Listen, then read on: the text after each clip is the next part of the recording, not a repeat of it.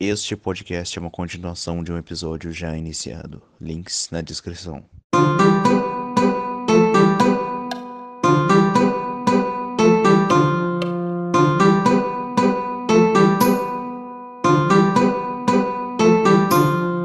Muito bem. Olhe, sua vez, meu amigo. Próximo. Cara, a gente já falou bastante de garoa aí tudo mais. Vou puxar um pouco a sardinha pro meu lado da coisa. Vamos falar de sugador de almas. Ah, muito boa. Sugador de almas, pra quem assistiu aí, eu espero que vocês realmente tenham assistido, porque senão vocês estão tomando muito spoiler hoje. Mas é o seguinte, galera. Se trata de um arqueólogo e sua equipe que estão vasculhando as tumbas em um local que eu não me lembro bem qual é, faz muito tempo que eu assisti esse episódio. É, na Turquia, eles estão perto do Castelo Drácula. Sim, é. exato. Eles começam a vasculhar e tudo mais e acabam descobrindo o que estavam procurando. Eu vou tentar não dar muito spoiler aqui para quem quiser realmente assistir, porque eu recomendo demais esse episódio, cara. Mas assim, é uma referência ao mestre que eu tinha que colocar na minha lista, tinha que ser comentado, porque, cara, o mestre está vivo, o mestre está de volta, o mestre nunca morre. Cara, esse episódio, eu gosto muito dos personagens, né? Os militares ali, o doutor compilado. É uma equipe de caçadores caçados, para quem manja aí. A galera que pegou umas armas aí e falou, bora lá matar vampiro. e pra quem viu o final do episódio sabe o que geralmente acontece com esses caras. É, vida de mercenário não é não fácil. Não é fácil não, sobretudo quando seu inimigo é um bicho que devora almas, se alimenta de sangue, destrói paredes e tudo. Cara, eu achei muito bacana, sobretudo um pouco a parte cômica do fato dele ter medo de gato. Maravilhoso. Explica por que não tem vampiros no Egito? É, e nem no meu quarto. Eu estou literalmente sendo rodeado por cinco gatos aqui. Estão em volta de mim. Cara, esse episódio conta sobre um arqueólogo e o seu assistente, três mercenários que vão numa pesquisa, né, a lá Indiana Jones, e acabam se deparando com essa criatura bizarra, esse monstro que gosta de beber sangue e não brilha no sol. Cara, eu gosto particularmente da animação desse episódio. Eu acho que daí é um quadrinho excelente. Sim. Uma animação extremamente solta que ainda tem muito conceito de animatics, é bem, bem, bem da hora mesmo. Sim, muito fluida. Muito boa, cara. As cenas deles correndo e atirando, muito bacana também. Até o cara brigando, tipo, tentando. Vou bater no Drácula com a faca, maluco. Essa cena é engraçada que o professor traduz o que o Drácula fala. Que ele é um guerreiro e fala, é, ele acertou. E ele diz que ele vai comer seu coração ainda pulsando. muito bom. O Guilherme Briggs, ele simplesmente destrói nesse episódio, né, gente? Ele é o meu herói, na moral, cara. Meu herói na infância é o Guilherme Briggs. E eu nem sabia que ele era uma pessoa na época. Melhor voz. Mas, cara, é muito bom. E eu gosto muito dessa arte. Dá um quadrinho excelente no estilo do, sabe, Scott Pilgrim, por exemplo. Não o traço, mas o estilo de quadrinização. Eu gostaria muito de ver coisas mais assim, né?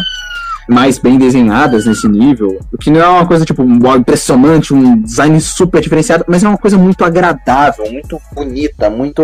Eu vou deixar o artista aqui falar melhor dessa arte, o que ele acha. Não, como eu falei, tá, ele utiliza uma animação muito solta, né? Um traço muito solto e que ele se permite se deformar, né? Essa parte mais caricata que permite que ele se deforme faz com que tudo fique muito fluido. Se vocês repararem em questão de taxa de frames, ele não tem uma taxa de frames muito contínua, o que é muito legal porque eles utilizam essa brincadeira para passar a ideia.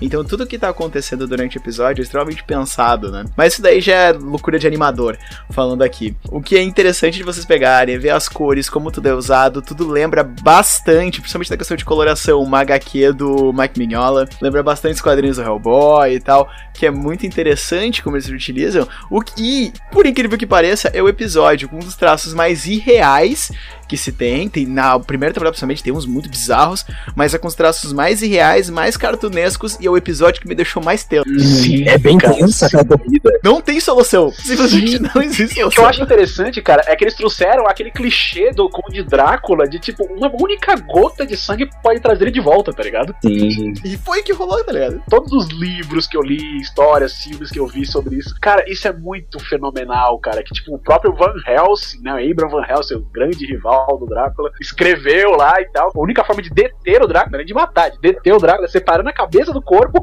queimando ambos e colocando as cinzas em continentes diferentes, velho. Mesmo assim, Sim, se cair uma gota de sangue, ele vai voltar, tá ligado? Cara, isso é épico, assim, é fenomenal. Eu amo o mestre, eu o sal do mestre e esse episódio fez jus ao seu nome, cara. Eu, eu Falando de mestre, desculpa te cortar, Lari. É, eu vou te dar um pequeno spoiler aí, você que tá jogando Caçadores Caçados com a mesa que eu estou mestrando recentemente, vai ter alguma referência aí, cara. Talvez você encontre, quem sabe, né? Não sei.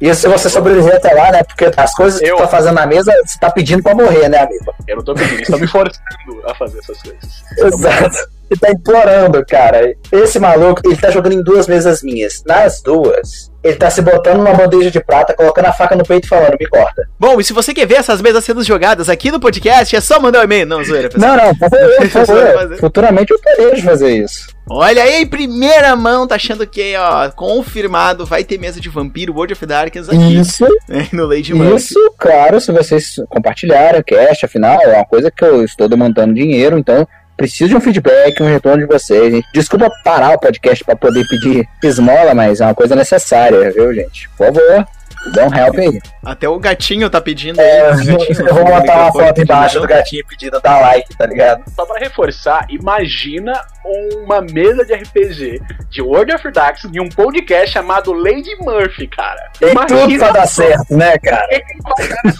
Bom, esse é um episódio sobre Death, né, gente? Acho que não tem nem o que discutir. Def, Def, não existe love. Total Death. Mas ó, eu tenho que destacar, eu gosto muito do mercenário principal, né? O capitão doidão que eu esqueci. Os, os companheiros dele também são bem legais, mas ele em si, dublado pelo Guilherme Briggs, cara, toca meu coração, tem nem como. Cara, tem uma frase que eu adoro quando o professor tá falando coisa lá, e o cara tá tipo, eu só quero dinheiro. E ele fala, tipo, ah, você pode pelo menos ficar satisfeito com isso. Aí ele fala, cara, você tem que entender que os mercenários são como as prostitutas. Fingir satisfação sai mais caro.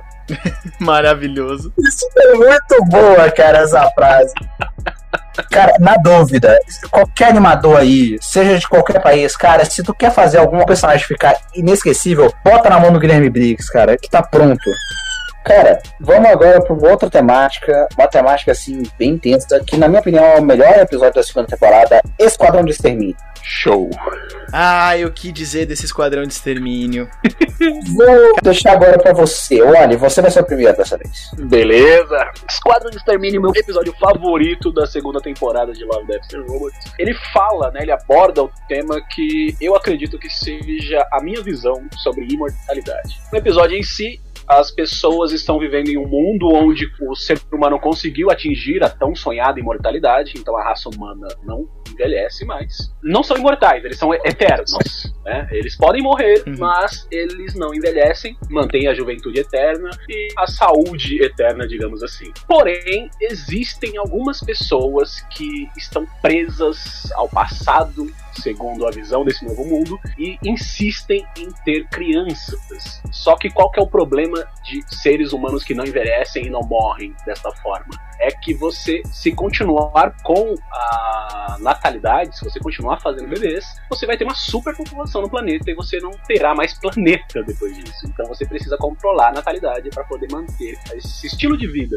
Então eles criaram um esquadrão de extermínio que é basicamente homens que trabalham para o governo para caçar essas pessoas que insistem em criar, em ter bebês, em engravidar e criar crianças. Eles pegam essas pessoas, prendem e matam as crianças. Então é basicamente isso que conta o episódio. E, cara, é tenso, é incrível, é emocionante esse episódio. E ele fala exatamente do que eu penso, cara. A imortalidade, ela parece atrativa, mas não é uma maldição. É, parece que, tipo, ah, ser imortal, ser jovem pra sempre é uma coisa boa, mas não é. O ciclo da vida ele existe por um motivo e você precisa aproveitar isso, aproveitar cada momento. O fato da sua vida ser curta é o que torna ela tão preciosa. E você aproveita os pequenos detalhes, as pequenas coisas. E, cara, não existe coisa mais emocionante na tua vida do que ver o mundo através dos olhos de uma criança. Então, um mundo sem crianças, pra mim, é um mundo em que eu não quero viver. É um episódio extremamente tenso, com uma estética muito boa. Se a galera perceber, ele ainda é meio cartunesco,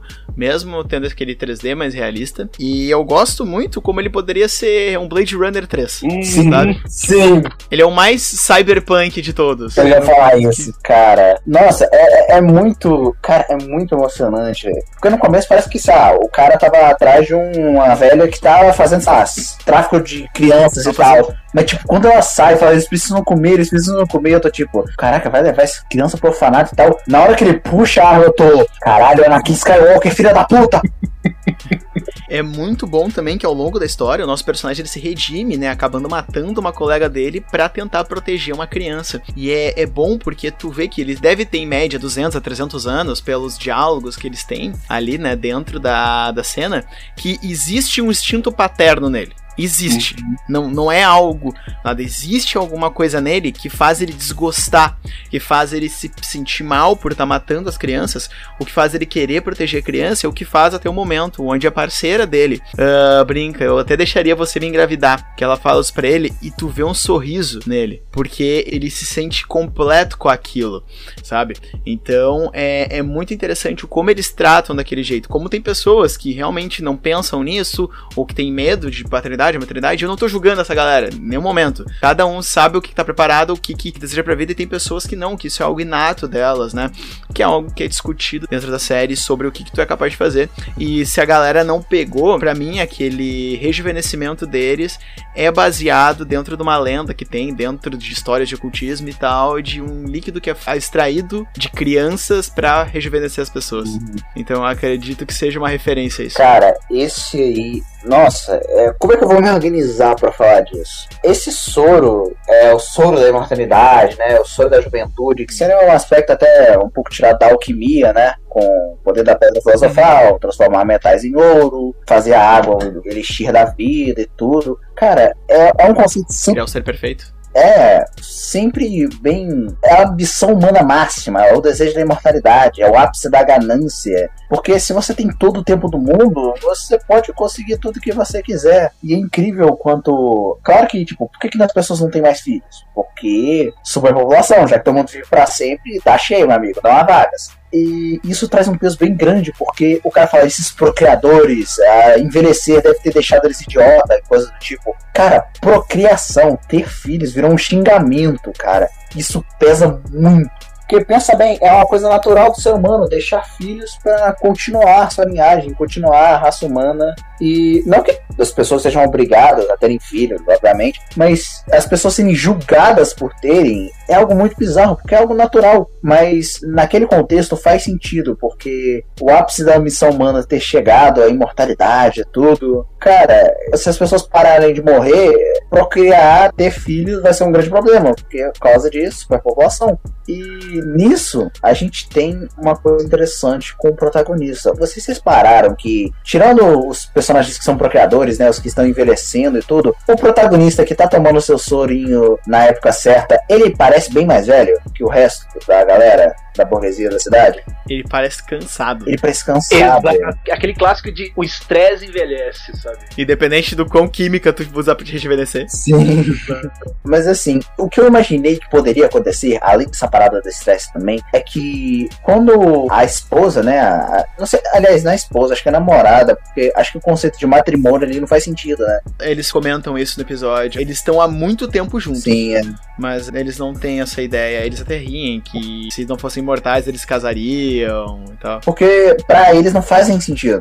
Tipo, se a gente vai viver pra sempre, eventualmente a gente vai se separar porque a gente vai cansar um do outro. O que me lembra que foi uma vez citado no anime Nanatsu no Taizai, numa conversa entre uma fada e um gigante que tem vidas longínquas, muito, eles vivem muito tempo e são jovens por longos períodos. E uma delas pergunta: o que, que aqueles humanos estão fazendo? Ele fala: bom, os humanos têm um período de vida anormalmente curto. E então eles resolvem se tornar imortais juntos através de um contrato chamado casamento. E isso foi uma coisa que me pegou muito nesse episódio. Só que no que eles falam isso, nesses diálogos, eu sinto que eles falam, ah, agora que a gente vai viver imortal, não sei o que. O que eu senti era, é, eles provavelmente nasceram numa época onde imortalidade não era comum. Porque senão eles nem nascer podiam. Então, quando o Big Deal chegou, o Soro da Imortalidade chegou, eu imagino que esse personagem já era um pouco mais velho. Já tava na idade de casar, ter filhos e tudo. Mas como se tornou algo proibido, ele ficou meio tipo, tá. E com o passar do tempo, ele provavelmente se esqueceu disso. Se esqueceu que em algum momento as pessoas queriam isso, que isso era importante, mas lá no fundo ele lembrava. Tanto é que ele sentia muito remorso por. Cara, ele matava crianças. É incrível, essa série conseguiu fazer você sentir empatia por isso. Pelo mundo em que ele vive, como o mundo é, é porco. Como aquelas pessoas, os outros agentes de extermínio são, tipo, muito frios. Aquela galera da festa que a namorada dele tava, como eles pouco se importam com tudo. E como aquele dinossauro que aquela criança segurava continua seguindo e perseguindo o nosso personagem pelo episódio. É algo muito chocante, porque é uma pessoa que você naturalmente odiaria, cara. É que nem pessoa que bate em cachorro. É só ódio pra essa pessoa. Mas ainda assim você sente o peso para ele. Tanto é que no final, quando aquela personagem, ela, mesmo vendo que ele tava ali de boa, ela tenta matar ele, você não julga essa personagem por tentar matar ele. Nem o cara por tentar resistir. E quando a outra exterminadora chega e ele atira nela e morre ali, cara, você sente se aliviado pelo cara, porque, tipo, o tormento acabou, ele não tem que viver naquele mundo de merda onde ter filhos é um crime. Massa, é um diálogo muito bom que é traçado ali. Traçado também sobre que tu não ter tempo para as coisas, né? Tu, tu ter o tempo eterno, as coisas te torna fútil, porque a maioria das pessoas que são eternas são extremamente fúteis. E até uma coisa que quem é fã de Tolkien vai lembrar que é a relação que os elfos têm com o tempo, né? As sociedades élficas no Senhor dos Anéis, normalmente elas não constroem muita coisa. Nossa! Porque elas. Elas são imortais, elas têm tempo. Então elas não fazem as coisas. E já os humanos não. Os humanos não têm tempo. Não, Castilho, muito obrigado. Muito obrigado. Desculpa te interromper, mas muito obrigado, porque essa é uma coisa que eu ia falar e eu esqueci. É exatamente o paralelo que eu ia traçar, cara. Por favor, continue, continue, por favor. Bom, como é dizendo, né? Que os humanos, como eles morrem rápido, né? Eles não têm tempo para fazer as coisas, eles acabam construindo e dando importância pro mundo, né? Então, vários reinos e eras humanas acontecem enquanto uma era élfica tá rolando, sabe? É bem interessante esse negócio que, na verdade, se faz quando não tem tempo. Você lembra uma frase aí de um, de um amigo meu que é o Dave, o Dave Bergamota, como a gente chamava ele, saudade Dave, que ele dizia, né? Tem que achar teu tempo no não tempo. É mais ou menos isso. Cara, isso é uma parada que, pra quem manja do Tolkien aí, do universo Tolkien, como ele é contado, como a língua e o tempo, né, é contado, que lá no começo das primeiras eras, o tempo passava de uma forma muito diferente, porque ele era contada pela era dos Valar, né, dos deuses da mitologia Tolkien. Depois é contada pelos anos dos elfos, aí depois vai mudando, vai mudando, até chegar no que seria o tempo igual a gente tem no mundo real, né. E você vê claramente a estranheza que, tipo, os humanos são muito agitados, eles querem o tempo muito rápido. E os elfos são, tipo, muito na deles, porque, cara, a gente sempre vai ver outro dia, a gente não morre por velhice, né? Mas é uma coisa muito importante para quem sabe da, digamos assim, religião dentro desse universo, que, tipo, os humanos, quando eles morrem, eles vão pro vazio, que seria uma dimensão ao lado do Deus Supremo, que seria Elúvatar, como ele é bem chamado, unindo os nomes que ele é chamado pelos elfos e pelos homens, né? Mas os elfos, cara, eles só morrem de morte matada, não de morte morrida, como fala aqui na minha terra. Eles não morrem de velhice, eles morrem por assassinato, talvez por doenças, coisas naturais, né? Quando eles se permitem morrer também. É, também. Mas quando eles morrem, eles vão pro o salão dos mortos, né, que chama. E lá eles ficam, eles não encontram com ele do Avatar, pelo menos não ali. Isso, claro, né, depois de pagar, aqueles que cometeram muitos pecados, eles pagam por isso, né, cada um tem o seu tempo de pagar, dependendo dos crimes que ele cometeu na Terra, mas isso aí já é outro universo que a gente já tá entrando. Mas ainda assim, é um paralelo bem importante a ser traçado. Episódio Senhor dos Anéis, confirmado já? Confirmado. Se tu vier me acompanhar aqui e me ajudar, rapaz. Daí eu vou ter que estudar um pouco mais. Eu também, tenho que rever. Eu vou ter que estudar um pouco mais, mas eu venho. Mas, para quem curte aí, cara, fazer uma propaganda, tem um canal. O nome do canal tá em élfico, então é difícil você procurar, mas só procura aí História da Terra-média e procura o vídeo lá do cara. Eu vou deixar o link do canal dele na descrição, mas ele resume toda a história do universo de Senhor dos Anéis, bilhões de anos antes de começar, de fato, a história de Senhor dos Anéis, até alguns tempo depois dessa história. Cara, é um canal muito bom, recomendadíssimo, recomendadíssimo. Castilho, sua vez, próximo episódio. Cara, o próximo episódio que eu vou pegar, né, já que a gente tá falando dessa temática bem, bem gélida, bem frígida, né, onde as pessoas praticamente não têm alma, vamos falar de gelo. Cara, resumindo, né, aqui a história, ele conta a história de uma família que tá num planeta indústria, vamos chamar assim. É um planeta indústria completamente inóspito, onde ele é uma tundra gelada que sempre tem tempestades de gelo. Realmente não é feito para humanos sobreviverem, pelo menos não com qualidade lá. Porém, As pessoas que estão indo lá são chamadas de mutantes. É mutantes a palavra que eles usam, né? Não tô Ah, lembrado agora. Acho que é Est- mutantes. estro, estro, que chama. Estro. Estro. É alguma coisa assim. Estro. Os estros. Eles têm uma língua lá deles. Eles são chamados, vamos dizer que estros. E eles são pessoas geneticamente alteradas e elas Não, são não, não, não, incríveis. calma aí, calma aí. Estro, na verdade, são as pessoas que não são alteradas. Os alterados são normais ali. É, os estros é um xingamento. E essas pessoas que são geneticamente alteradas, tanto que elas utilizam uma, uma droga ali, algo parece um ópio, não sei o que aquele negócio, que, que é algo que eles conseguem utilizar e que pessoas ah, normais, os estros, não conseguem, por causa do metabolismo deles e tal. Eles são super ágeis, eles não sentem frio direito e eles estão naquele lugar pra trabalhar. E o nosso protagonista tem um irmão mais novo, que ele é um mutante geneticamente alterado, enquanto ele é um estro. E ele quer se provar pra aquele mundo que ele é alguém. E pra se provar, ele quer sair com os amigos do irmão dele, né? E aqui estou fazendo aspas porque aquilo não era amizade, né? Vamos deixar Sim. claro que era um negócio. Que o dele era um negócio completamente tóxico que ele tava envolvendo. E ele acaba se botando em risco, onde o irmão dele se machuca e ele, um estro, tem que salvar o irmão mais novo. E ele dá o jeito e salva o irmão mais novo, consegue respeito daquela agorizada ali,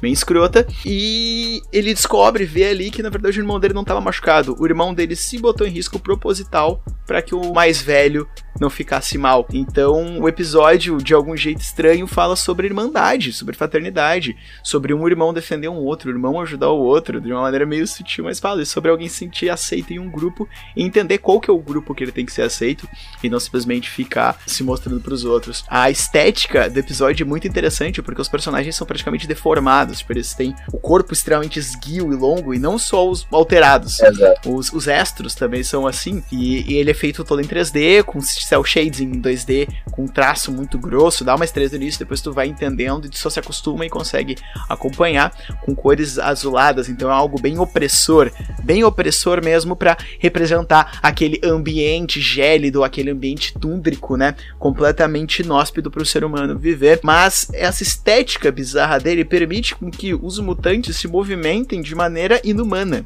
fazendo com que tu não precise de explicação. Tu só olha o Astro caminhando, tu olha o irmão dele e tu vê que ali tem algo que é muito mais incrível, né? É, é doido que enquanto todo mundo ali tá usando aquele ópio, vamos chamar de ópio, eu não sei o que é o negócio, mas parece muito que eles estão usando, todo mundo utiliza ele tranquilo e ele tem que ser retirado do negócio, né? Então, realmente, ele não tá adaptado para aquele mundo onde todos tá. É quase o, o peixe fora da água. Ele é o peixe fora da água ali no meio, né? E mesmo assim, ele fez um ato de bravura pra salvar o irmão dele sem pensar duas vezes. E foi muito legal, maduro da parte dele, aceitar a caridade que o irmão dele fez, em vez de ficar puto, né, igual a novela, falando que, tipo, não sou pobre coitado que precisa de muleta e tal. Foi uma oportunidade que o irmão dele fez, porque o irmão dele é bem frio, ele parece muito frio e tal. Eu acredito que isso é uma característica dos mutantes. Eu também acredito, porque todos estão assim na, na série. Todos são assim. Eu sei que o ambiente ele é gélido, né? Mas é os mutantes são um pouco mais do que os outros. E essa é a questão, o gelo não é sobre o gelo que as baleias quebram, é sobre a personalidade dos mutantes. Eles estão frios, Uhum. eles estão além do aí que- mortal, eles estão become human, tá ligado? Isso é outra coisa louca, porque o irmão dele é explosivo, ele é quente, ele é uma meditação quente. Eu não tinha reparado nessa dicotomia ali dos dois. Mas é bem interessante e é um episódio que me tocou por causa disso, porque eu, no caso, eu sou o irmão mais novo, não sou incrível como o irmão mais novo é ali, mas a relação entre os irmãos é algo muito legal, que é uma, uma relação de, de cumplicidade muito forte ali, que eu sempre fico feliz quando esse tipo de coisa é mostrada. Que quem quer me derrubar em história, coloca a relação de irmãos, relação de irmão e amigo. Nossa senhora. Pois é, esse negócio, irmãos se dando bem, é uma coisa muito bacana se colocar a história, dois irmãos que são tipo parceiros mesmo, ou que irmãos sempre deveriam ser. O que eu queria dizer, cara, é que assim, como eu tava falando antes, quando eu tava assistindo esse episódio com a minha amiga, ela falou pra mim, ah, esse foi um daqueles episódios que eu assisti e fiquei, tipo, não entendi muito bem o que eu vi aqui. Eu tive uma impressão que realmente tem uma mensagem muito sutil desse episódio que não é todo mundo que pega, tá ligado? Você precisa ter essa relação de irmão, tá ligado? Pra ter, eu acho que pra entender um pouco da mensagem passada ali. Porque na verdade, esse momento em que o irmão dele, né, sofreu o um acidente lá que ele ajudou o Estro, ajudou o próprio irmão, eu discordo um pouco da questão da frieza, porque nesse momento mostrou a empatia do irmão mais novo dele, porque o irmão mais novo dele não sofreu aquele acidente. Ele fingiu. Você vê Sim. isso no final, que ele tá mancando, sendo carregado pelo irmão, mas de repente eles se encontram num perigo iminente diferente ali e ele age. Você vê que a perna dele se corou rapidamente, ele vai embora andando normalmente com o irmão dele. Então ele mostra naquele momento que ele tava fingindo para que o irmão dele se sentisse o irmão mais velho por um breve momento que fosse, tá ligado? Pra levantar o astral do irmão dele que tava tão para baixo todo esse tempo, tá ligado? Mostra que ele tem uma empatia, que ele, mesmo sendo modificado, mesmo sendo superior em muitas habilidades físicas e tudo mais, ele não gosta de ver o irmão dele naquela situação. Ele não gosta de ver o irmão dele passando por aquilo, se sentindo daquela forma. Então ele achou um jeito, mesmo em meio a um perigo iminente das baleias, de fingir que precisava do irmão, que o irmão ainda podia ajudar ele, que o irmão dele ainda podia ser superior a ele a qualquer momento, sabe? Então Uhum. eu acho que essa mensagem assim fenomenal, sensacional no final. É, eu concordo. Cara, mas inclusive, que puta brincadeira de mau gosto, hein? Pô, correr de baleia assassino no, no lago de gelo, como pra morrer do frio. Cara, na minha época, a gente batia na porta da casa dos outros e corria, cara. E era pura adrenalina. Os caras estavam brincando com baleia, mano. Cara, eu já tive umas amizades erradas, assim. Eu sei exatamente o que esse moleque tá passando. Então, sobre o que que é esse episódio? Eu vou dizer pra vocês, pra mim é Robots. Pra mim é Love e Roberts. A minha love, é puro love aquele episódio. É, pra quem não entendeu, Roberts, eu me refiro, no caso, à robotização, né? A frieza, o maquinário que aqueles adolescentes têm e a artificialidade, digamos assim. Porque de todos os personagens, a gente não sabe dos pais, mas o único que aparece realmente em tela é o protagonista, que é o único normal, o único humano ali. E o único que demonstra alguma expressão, assim, de fato, que demonstra emoções. O resto, cara, poucos se tiveram de máquinas, exceto a parte debochada. É que assim, ó, dá pra se entender que todo mundo que tá ali é força de trabalho. São, são humanos tidos como máquinas. Eles são colocados ali pra ser puramente força de trabalho naquele planeta indústria. Eu queria de verdade é, esse universo expandido. Esse daí, né, ver essa cidade, entender como é que funciona esses subúrbios, o que, que é aquela porcaria que eles estão usando, tá E ligado? pode muito bem ser o universo do Zima, né? Pode ser. Pode ser muito o universo do Zima, pode ser o universo do Esquadrão de Extermínio. Hum, aí eu já acho que não. Pode ser, cara. Eles podem simplesmente ter uma galera que. O que, que tu faz com as crianças depois? Tu pode fazer alteração e jogá-las pro planeta pra trabalhar. Tu pode pegar alguns pra ter o direito, pra ter imortalidade, ter que trabalhar naquele lugar. Ah, uma parada total Blade Runner, né? São replicantes. Exatamente, são puros replicantes. Pode ser naquele do Pokémon. que pra mim é Pokémon, tá? Pokémon. É Pokémon total. Sônia, eu escolho você. Não, é pra mim Pokémon é aquilo, cara. Eu tenho uma amiga, até, até vai, assim, ó, eu sou anti-Pokémon acima Digimon, Ah, tá? que é Digimon Team. E eu sempre falo, tá ligado? Pokémon, o que que é? Tu pega teu bichinho, tu bota ele pra bater nos outros pra o teu bel prazer. Exatamente né? Agora, o que que é Digimon? Tu e o teu amiguinho estão numa missão em conjunto e eventualmente dão umas porradas. Né? é muito diferente. Bom, voltando agora pro podcast. Bom, vamos pro próximo episódio. E o próximo episódio que eu acho que quase todo mundo vai se identificar, né? Atendimento ao cliente. Não precisa nem falar, né, gente? Roberts, total. Cara, pelo amor de Deus, aquele episódio, puta que pariu, meu amigo. Quem é que vai dar o resumo daquela obra-prima ali? Que tá no Vale da Estranheza. Olha, você não deu resumo de nenhum, cara. É tu, cara. É contigo. Tá. A história começa mostrando um mundo totalmente automatizado por robôs de limpeza, o que é, me permitam aí a referência, mas me lembra muito Wall-E, que é o filme que foi associado a mim e eu amo de paixão. Eu ia fazer essa piada. Robozinhos da É um filme sobre sua vida, né? Que saíam limpando tudo e fazendo a segurança do lugar e cuidando dos seres humanos. É basicamente um mundo inteiro dessa forma, né? É, ao invés de ser uma nave, é o mundo que está assim. Todas as pessoas têm seus robôs de limpeza fazendo os afazeres domésticos, enquanto as pessoas fazem o que gostam. A protagonista desse episódio está fazendo yoga, por exemplo. É, o seu vizinho está observando e existe uma piada cômica ali. A forma como ele está observando ela e mexendo na churrasqueira. É, ele tá limpando a arma. Ele tá Ele limpando, tá limpando a arma, gente. Calma. Vocês têm maldade em tudo também. Tá limpando a arma, tá? Já dizia Robin Sherbat. É importante limpar a arma, porque senão você pode tomar um tiro sem querer, tá bom, gente? Muito importante, é um tema bem sério. Sem piada com isso, gente. Muito importante, olha. E como esse mundo, esses robôs são muito bem equipados e digamos, beirando a perfeição, acontece um incidente onde o robô se desentende com o bichinho de estimação da nossa protagonista. E acontece que o robô acaba atacando o bichinho de estimação. A protagonista, vendo isso, resolve fazer uma reclamação com a empresa que gerencia esses robôs, mas ela entra no famoso atendimento de telemarketing automático. Todo mundo ama ligar nessa central. Eu trabalhei numa empresa até recentemente que presta esse tipo de atendimento e cara, foi muito engraçado. É muito engraçado, é muito cômico o episódio, mas aborda um tema bem tenso, que é o quanto nós podemos correr riscos se nós resolvermos depender das máquinas. Cara, é maravilhoso, porque o episódio ele começa com uma pegada extremamente cômica. Como eu falei, no Vale da Estranheza, porque são personagens extremamente caricatos, mas com finalização real, demora para acostumar, mas depois só vai que é uma delícia. E termina com a senhora Vereda Sarah Connor. Exatamente. Evolução das máquinas. Mas, sabe? cara, É, é. Eu, pra mim, esse episódio é o prelúdio do- daquele da primeira temporada, onde são os três robozinhos explicando como os gatos dominaram Sim. o mundo. Pra mim é o prelúdio. total.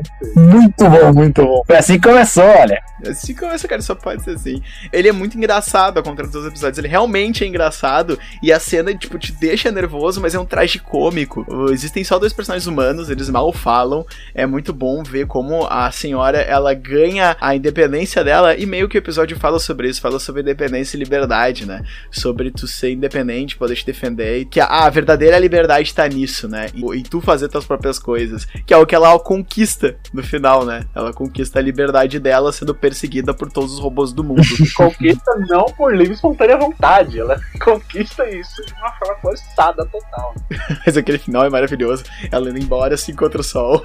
Total Sarah Connor. Esse episódio, ele vai escalando num nível, mas num nível. Porque assim, começa com o robô discordando da forma que a mulher quer sua, sua casa sendo arrumada. Aí ela agride o cachorrinho. E ela fica irritada, ela liga e tal, e começa a falar com o cara. E do nada, tipo, opa, parece que o robô aspirador detectou algum problema, não sei o que. Ele está equipado com equipamento que pode matar aranhas, baratas e até animais pequenos como pets. Eu tô em casos maiores, até seres humanos. Eu tô, que? O robô aspirador tem uma arma de destruição em massa, cara. E ela começa a correr do nada. Se o seu robô aspirador quer agora te destruir, você tem várias opções e tal. Você pode jogar um paninho ou jogar alguma coisa maior, como um pet. É tipo, você jogaria o seu pet? Ele, não, pelo amor de Deus. É tipo, tem certeza? Cara, sério? Olha pra ele. Ele faria o mesmo contigo. Eu tô, que isso, mano? Mas que mundo é esse? Cara, é maravilhoso porque, tipo, a personalidade do, do telemarketing é muito boa. Tem uma hora em que ela xinga, ela grita braba porque ele não tá fazendo o que ela quer. E aí ele xinga e fala pra ela, tipo, não, tu tá com essas palavras de baixo calão, a gente não vai falar com você. Dá um tempinho ele volta. Agora que você já colocou suas ferraduras. É, é muito bom. E a dublagem foi excelente nesse episódio. Que magnífico, cara. Mas realmente ele é um episódio bom pra descontrair, ele é bom pra começar, né? Pra gente não cair direto em assassinato de bebê É, exato. e filosofias de mundo. É aquele episódio, por enquanto, tá tudo tranquilo, né? Por enquanto tá tudo bem, vai te acostumando. É pra galera ficar tranquilo na cadeira. É, aquele episódio Inclusive- tipo, beleza, você já sentou, já relaxou, já riu, já tá tranquilo. Agora é ladeira abaixo. Então vamos começar a descer o nível. Mas, cara, é importante ressaltar desse episódio que a gente falou no último episódio, né, sobre Invencível, ouçam lá, que é não faça poses de super-herói numa situação real, meu amigo. Foi o que aquele velho fez com a arma. Ele mandou um beijinho pra senhora. Ele tomou um taser na cara que eu tô, meu Deus. Eu, quero comentar que a tensão sexual naquele momento é tão constrangedora. maravilhosamente constrangedora. Cara, a famosa vergonha alheia bate forte ali. Mas eu queria saber, cara, esse taser é brabo. Eu não sabia que taser podia quebrar vidraça, não. Aquele robô tava brabo, né, cara? Aquilo, ele já tinha definido, aquele é o meu lugar. A sua casa pertence a um robô aspirador agora. Se você quer agora comprar no serviço de proteção, digite 1. E aí, como eu falei, o problema escalonando, né? Aí é outro brainstorm que eu queria estar participando. E também a prova que nem todos os episódios são densos e que alguns deles terminam em si só, não, não precisariam de uma expansão de universo. Esse seria um que não precisa, ele é uma piada bem definida e bem encaixada. E eu acho de verdade que é uma boa maneira de tu começar. Mas cuidado, o Vale da Estranheza é fundo. Muito fundo. Vamos pro próximo então. Vamos agora pra um que eu particularmente não sei de jeito nenhum como categorizar, mas é bom pra terminar assim num clima natalino, né? Num clima alegre, num clima feliz, com sem dúvida o melhor Papai Noel já adaptado na face da Terra. Vamos para o episódio Pela Casa. Saindo completamente de um conto do Lovecraft, né? Praticamente um Elder God, aquela criatura, é um episódio que mostra aquele anseio infantil que nós temos, né? E até hoje, quem não quer ver o Papai Noel? quem não quer Eu ver não o quero mais não, cara. Eu tô de boa. Se ele vai me dar presente? Poxa, ele dá presente, gente. Se você for, for um bom menino. É, eu, só- eu só quero saber qual é a régua moral dele. Isso é importante. É importante realmente qual, qual, qual é o parâmetro de comparação do Papai Noel. Cara, esse conto natalino tão belo começa com duas criancinhas tão bonitinhas acordando e ouvindo passos. Na noite anterior a Natal, dia 24 de dezembro, tão ansiosos pelos seus grandes presentes que brevemente irão receber dessa entidade tão bela que é o bom velhinho que desce pela chaminé e entrega presentes àqueles que são bons. Eles descendo pelas escadas, eles andam pela casa buscando descobrir, né, o que anda ali, como está o Papai Noel, encontrar. Eles veem um copo de leite bebido, biscoitos comidos, mas encontram algo curioso. Um bicho, né, estranho, de forma esquelética, caminhando pela casa, bem alto, bem longo, com dentes e presas, babando eles se escondem, morrendo de medo atrás dos sofás de sua casa, mas o bicho encontra eles, emparelha eles na parede, cheira a face do garotinho e sussurra: Bom. Ele vomita um presente todo bem embrulhado no colo do garoto. Depois ele cheira a garota e fala: Boa. Falando sempre o nome anterior, mas o nome eu não me lembro. E vomita outro presente no colo da garotinha. Essa criatura corre e volta. Essa criatura assustadora e monstruosa volta pela chaminé. Eles, crianças, o menininho abre o presente e fala: Era exatamente o que eu queria. Os dois voltam pra cama. A menininha vira pro irmão e pergunta: O que aconteceria se não fôssemos bons? E o episódio acaba. Cara, eu acho maravilhoso esse episódio, porque ah, o questionamento final das crianças, elas têm uma, não é só a quebra de expectativa. Tu vê que elas estão mortas por dentro. Ela A infância morreu ali, cara. é, morreu ali. Esse episódio, na verdade, ele pode estar falando de quando tu para de acreditar no Papai Noel. Não, É não, vai a partir de agora, pra mim é um alienígena assassino que entrega os presentes. Não tem outro. Nada foi definido que eles assinam, cara. Vai que, que ele só vomita carvão, né? Vamos, vamos acreditar nisso. Ah, Cara, cara, uma coisa, aqueles dentes ali não são pra comer biscoitos, cara. Te digo isso. E aqueles tentáculos também não são pra abraçar? Sim, pra abraçar muito, muito apertado.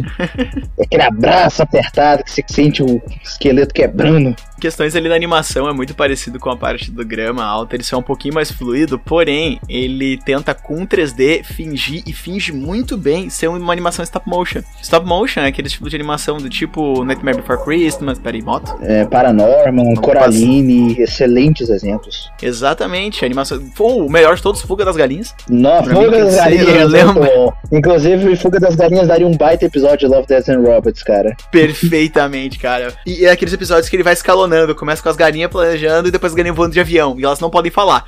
Tem que ser tipo alguém olhando as galinhas. Sabe?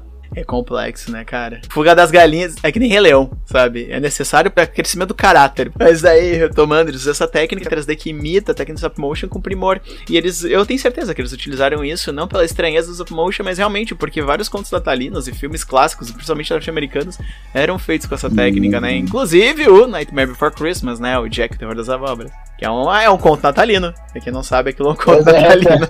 Já que é, né? É tão bizarro que a gente até esquece. Agora eu só quero ver o Jack Skeleton brigando com esse Papai Noel aí. Eu queria ver. Ah, perdão. Jack Sparrow não, Jack Lanterna, perdão. Jack Skellington. Jack Skellington, não Sparrow. Eu tenho. Eu tenho problema de dicção, perdão. Ele ganhou do Papão Comeu, cara. Ele ganha. Calma aí que a gente não sabe a extensão total do poder do Papai Noel alienígena. A gente não viu ele quando encontra uma criança amada. Gente, o Papai Noel do do filme do Jack morreu e foi substituído por uma criatura de Halloween Town. Caralho, a gente fez uma fica aqui. Excelente.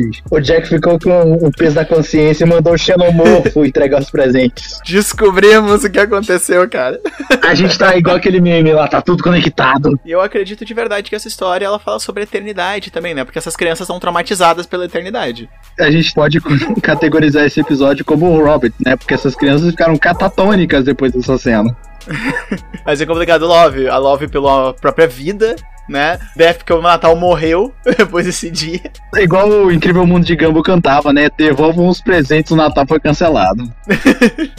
Bom, já estamos nos estendendo até demais, né? Não cobrimos, infelizmente, todos os episódios, afinal, seria bem longo o podcast se fizéssemos. Mas, cara, eu creio que a gente conseguiu traçar bons paralelos aqui, excelentes referências, né? Muito papo furado também, mas o podcast é basicamente sobre isso. O foco é não ter foco, e isso eu faço muito bem. Vamos falar sobre a visão geral da segunda temporada em relação à primeira. Eu prefiro bem mais a primeira, particularmente, porque a primeira tem muitos episódios que, assim, tem um grande potencial para ser uma série longa e tal, um filme animado muito bom, ao mesmo tempo que tem episódios que te deixam assim mais manso, que dá para você assistir e falar, ok, é só isso, não precisa de mais nada, é só isso que esse universo tem para me apresentar e é mais do que necessário. O segundo episódio é muito mais cheio desse episódio de tipo, é só isso, pronto, acabou, porque a maior parte deles não te dá a sensação de, cara, eu quero a expansão desse universo.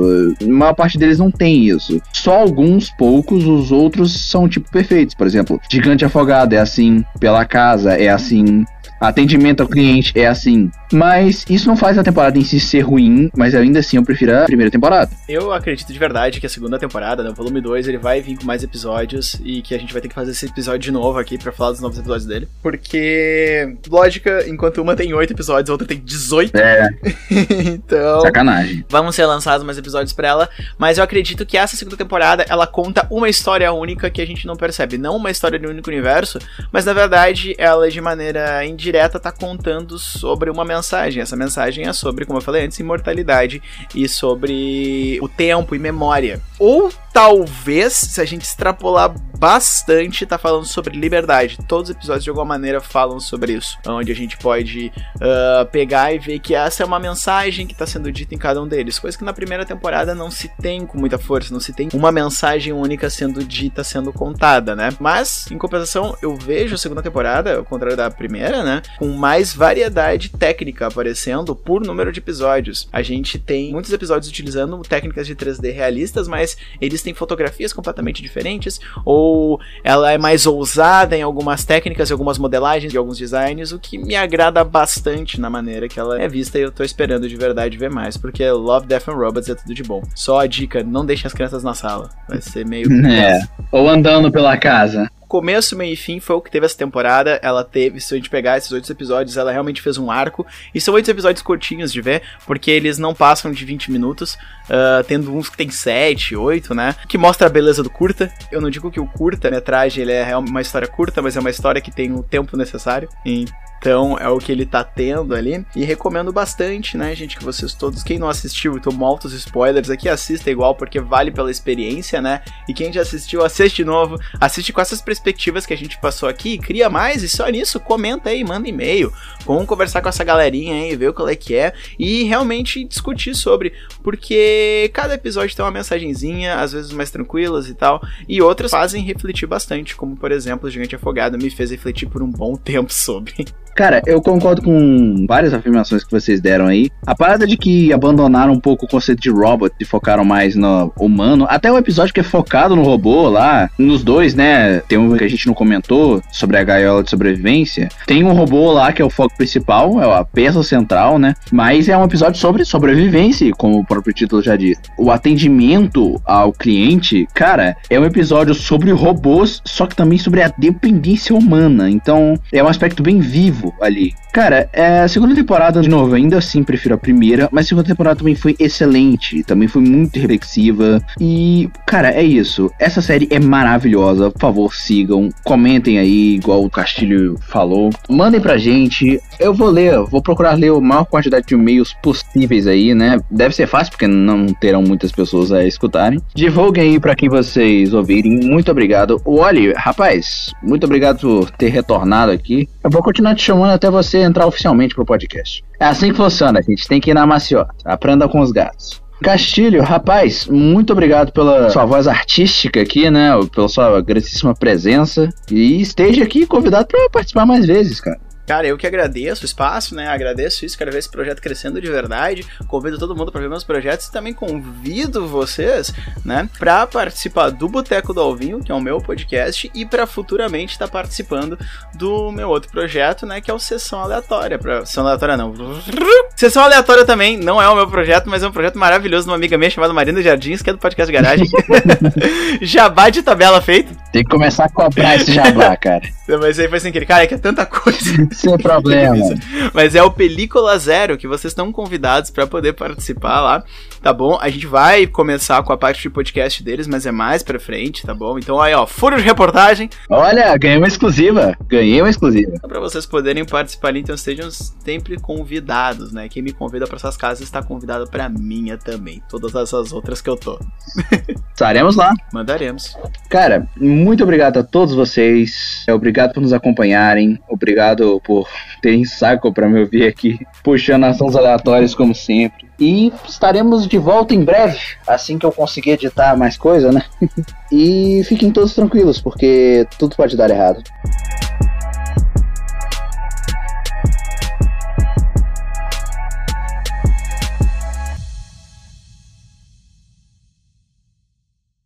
Este podcast é uma continuação de um episódio já iniciado. Links na descrição.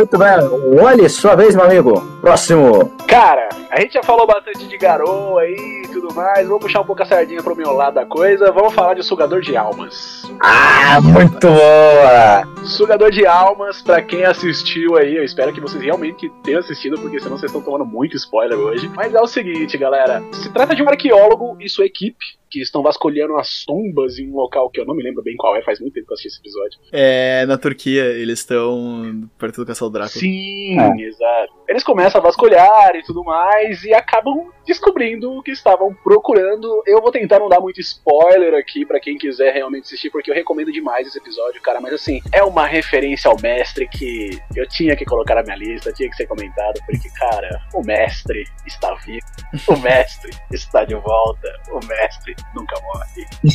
Cara, esse episódio, eu gosto muito dos personagens, né? Os militares ali, o doutor compilado. É uma equipe de caçadores caçados, pra quem manja aí. A galera que pegou umas armas aí e falou, bora lá matar vampiro. e pra quem viu o final do episódio sabe o que geralmente acontece com esses caras. É, vida de mercenário não é não fácil. fácil não, sobretudo porque esse inimigo é um bicho que devora almas, se alimenta de sangue, destrói paredes e tudo. Cara, eu achei muito bacana, sobretudo um pouco a parte cômica do fato dele ter medo de gato. Maravilhoso. Explica por que não tem vampiros no Egito? É, e nem no meu quarto. Eu estou literalmente sendo rodeado por cinco gatos aqui. Estão em volta de mim. Cara, esse episódio conta sobre um arqueólogo e o seu assistente, três mercenários que vão numa pesquisa, né, a lá Indiana Jones, e acabam se deparando com essa criatura bizarra, esse monstro que gosta de beber sangue e não brilha no sol. Cara, eu gosto particularmente da animação desse episódio. Eu acho que daí um quadrinho excelente. Sim. Uma animação extremamente solta que ainda tem muito conceito de animatics. É bem, bem, bem da hora mesmo. Sim, muito fluida. Muito boa, cara. As cenas deles correndo e atirando, muito bacana também. Até o cara brigando, tipo, tentando. Vou bater no Drácula com a faca, maluco. Essa cena é engraçada que o professor traduz o que o Drácula fala. Que ele é um guerreiro e fala, é, ele acertou. E ele diz que ele vai comer seu coração ainda pulsando. Muito bom. O Guilherme Briggs, ele simplesmente destrói nesse episódio, né, gente? Ele é o meu herói, na moral, cara. Meu herói na infância é o Guilherme Briggs. E eu nem sabia que ele era uma pessoa na época. Melhor voz. Mas, cara, é muito bom. E eu gosto muito dessa arte. Dar um quadrinho excelente no estilo do, sabe, Scott Pilgrim, por exemplo. Não o traço, mas o estilo de quadrinização. Eu gostaria muito de ver coisas mais assim, né? Mais bem desenhadas nesse nível. O que não é uma coisa, tipo, impressionante, um design super diferenciado, mas é uma coisa muito agradável, muito bonita, muito. Eu- vou deixar o artista aqui falar melhor dessa arte, o que ele acha. Não, como eu falei, tá? Ele utiliza uma animação muito solta, né? Um traço muito solto e que ele se permite se deformar, né? Essa parte mais caricata que permite que ele se deforme faz com que tudo fique muito fluido.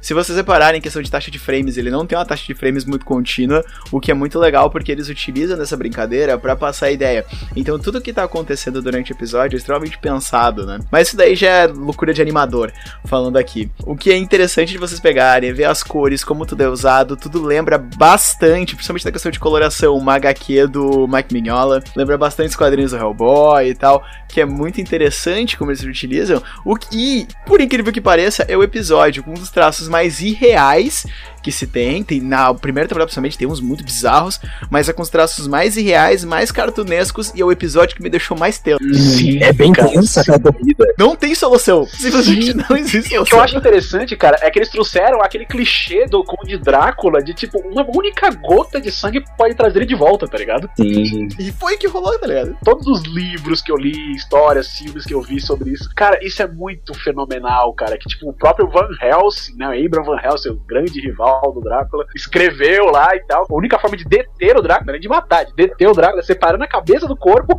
queimando ambos e colocando as cinzas em continentes diferentes, velho. Mesmo assim, Sim, se cair uma gota de sangue, ele vai voltar, tá ligado? Cara, isso é épico, assim, é fenomenal. Eu amo o mestre, eu saldo o mestre e esse episódio fez jus ao seu nome, cara. Eu, eu. Falando de mestre, desculpa te cortar, Wally. É, eu vou te dar um pequeno spoiler aí. Você que tá jogando Caçadores Caçados com a mesa que eu estou mestrando recentemente, vai ter alguma referência aí, cara. Talvez você encontre, quem sabe, né? Não sei.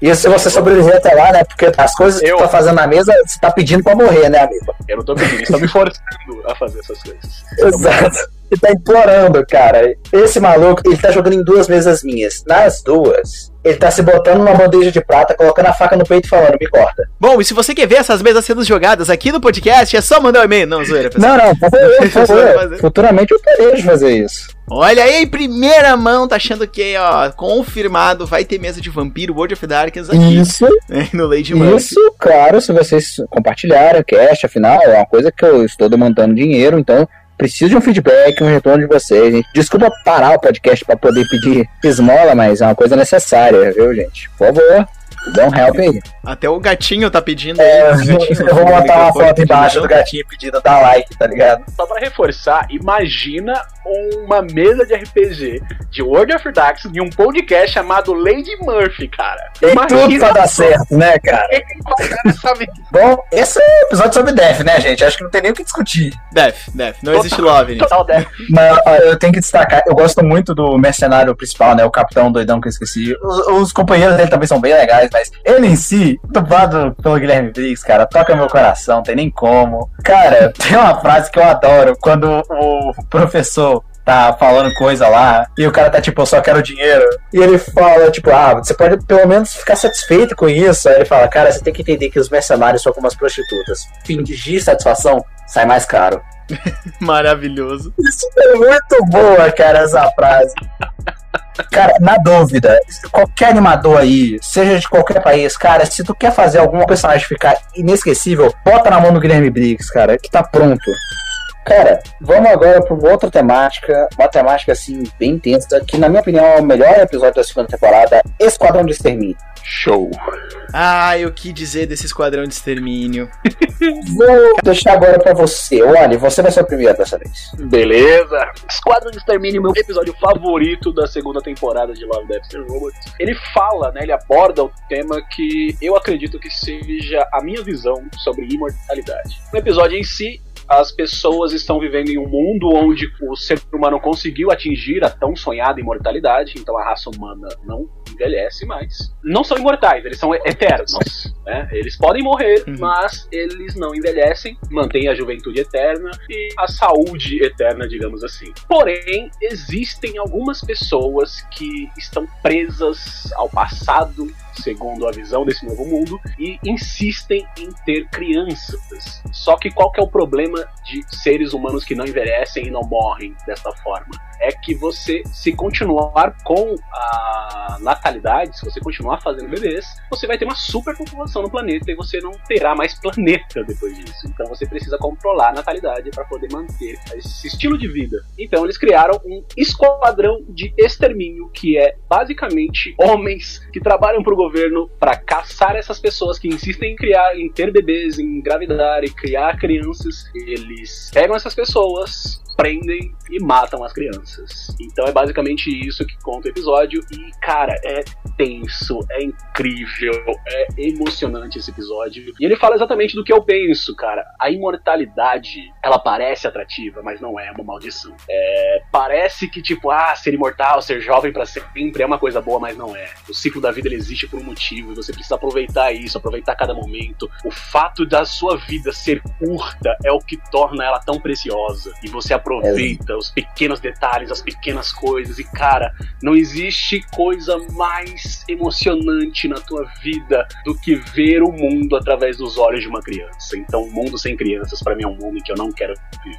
É um episódio extremamente tenso, com uma estética muito boa. Se a galera perceber, ele ainda é meio cartunesco, mesmo tendo aquele 3D mais realista. E eu gosto muito como ele poderia ser um Blade Runner 3. Hum, sim, sabe? sim. Ele é o mais cyberpunk de todos. Eu ia falar isso, cara. Nossa, é, é, é muito. Cara, é muito emocionante. Porque no começo parece que, sabe, o cara tava atrás de uma velha que tava fazendo, sabe, tráfico de crianças e tal. Mas, tipo, quando ela sai e fala, eles precisam comer, eles precisam comer, eu tô tipo, caraca, vai levar essa criança profanada e tal. Na hora que ele puxa a arma, eu tô, caralho, Anakin Skywalker, filha da puta! É muito bom também que ao longo da história o nosso personagem ele se redime, né? Acabando matando uma colega dele para tentar proteger uma criança. E é, é bom porque tu vê que eles devem ter em média 200 a 300 anos pelos diálogos que eles têm ali, né? Dentro da, da cena, que existe um instinto paterno nele. Existe. Uhum. Não, não é algo.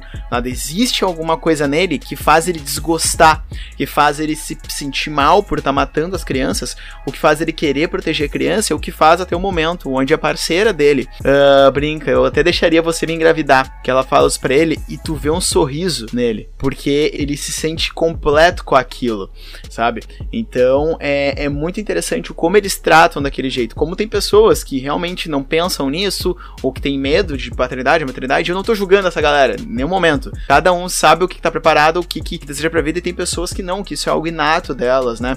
Que é algo que é discutido dentro da série sobre o que, que tu é capaz de fazer. E se a galera não pegou, para mim, aquele rejuvenescimento deles é baseado dentro de uma lenda que tem, dentro de histórias de ocultismo e tal, de um líquido que é extraído de crianças para rejuvenescer as pessoas. Uhum. Então eu acredito que seja uma referência a isso. Cara, esse aí nossa, é, como é que eu vou me organizar para falar disso? Esse soro é o soro da imortalidade, né? O soro da juventude, que seria um aspecto até um pouco tirado da alquimia, né? Com o poder da pedra filosofal, transformar metais em ouro, fazer a água o elixir da vida e tudo. Cara, é, é um conceito simples. Criar o ser perfeito é sempre bem. É a ambição humana máxima, é o desejo da imortalidade, é o ápice da ganância. Porque se você tem todo o tempo do mundo, você pode conseguir tudo que você quiser. E é incrível quanto. Claro que, tipo, por que, que as pessoas não têm mais filhos? Porque superpopulação, já que todo mundo vive pra sempre, tá cheio, meu amigo, não há vagas.